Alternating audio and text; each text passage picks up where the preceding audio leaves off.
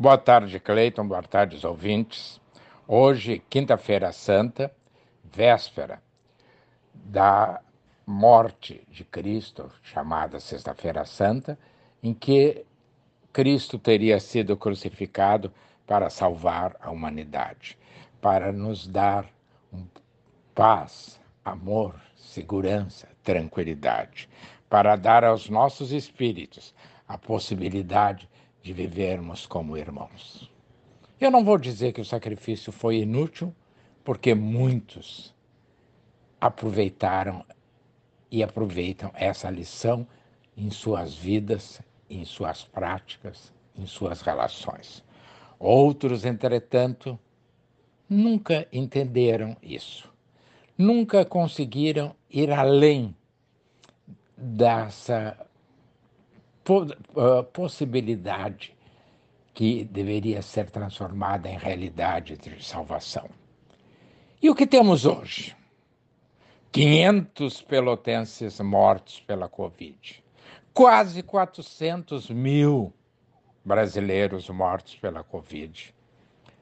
E tudo isso em decorrência da incapacidade, da inexperiência de um governo que se recusou, desde o início, a entender que estávamos frente ao maior problema mundial de saúde em praticamente 100 anos.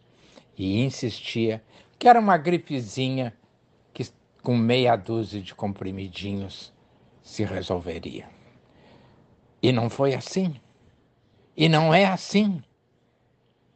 E se não mudarmos, o ano que vem eu estarei aqui, espero, conversando contigo e com os nossos ouvintes, Cleiton, sem que tenhamos resolvido a crise da saúde no Brasil. É claro, e deixo muito claro, que eu não estou dizendo que o governo é o único responsável por todas essas mortes. O que eu estou afirmando é que a falta de uma política de saúde é a principal responsável por essas mortes. Ontem, depois de um ano, houve a reunião do tal comitê de crise, o comitê do Covid, com os presidentes do Senado, da Câmara, o novo ministro da Saúde e o presidente da República. Logo após, com exceção do presidente da República, houve uma manifestação reconhecendo a crise brasileira, a necessidade de uma política para o país, a necessidade de, do distanciamento social, a necessidade da máscara, do álcool gel e tudo mais.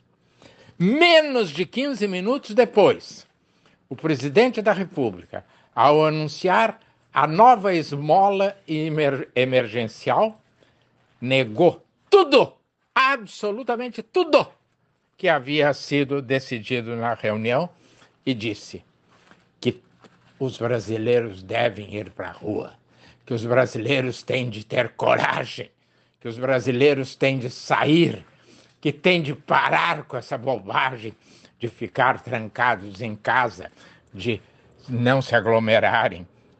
Enfim, todos os protocolos que a saúde, que a ciência, que o bom senso determina, foram negados pelo presidente da República, desautorizando os presidentes da Câmara, do Senado e o próprio ministro da Saúde. Assim, vai ser muito difícil nós podermos recuperar um tempo de paz, de trabalho, de tranquilidade. Eu já não, vou, não falo em normalidade, que nunca mais voltaremos a ser os mesmos. E eu não posso encerrar, embora a escassez do tempo, sem dizer que a troca dos ministros ou dos chefes militares, inédita na história do Brasil, talvez não tenha sido como o presidente imaginou. Ele esperava um aplauso a ele, uma declaração de submissão assim como outrora ocorreu com Jânio Quadros. E o que se viu foi a nomeação de ministros não tão chegados ao Planalto como ele, ou ministros não, chefes, como ele imaginava. Ainda bem que o Exército, a Marinha e a Aeronáutica demonstraram que a Constituição cidadã, tão louvada por Ulisses Guimarães, está acima e além do governo. Um abraço, uma boa Páscoa e até a próxima.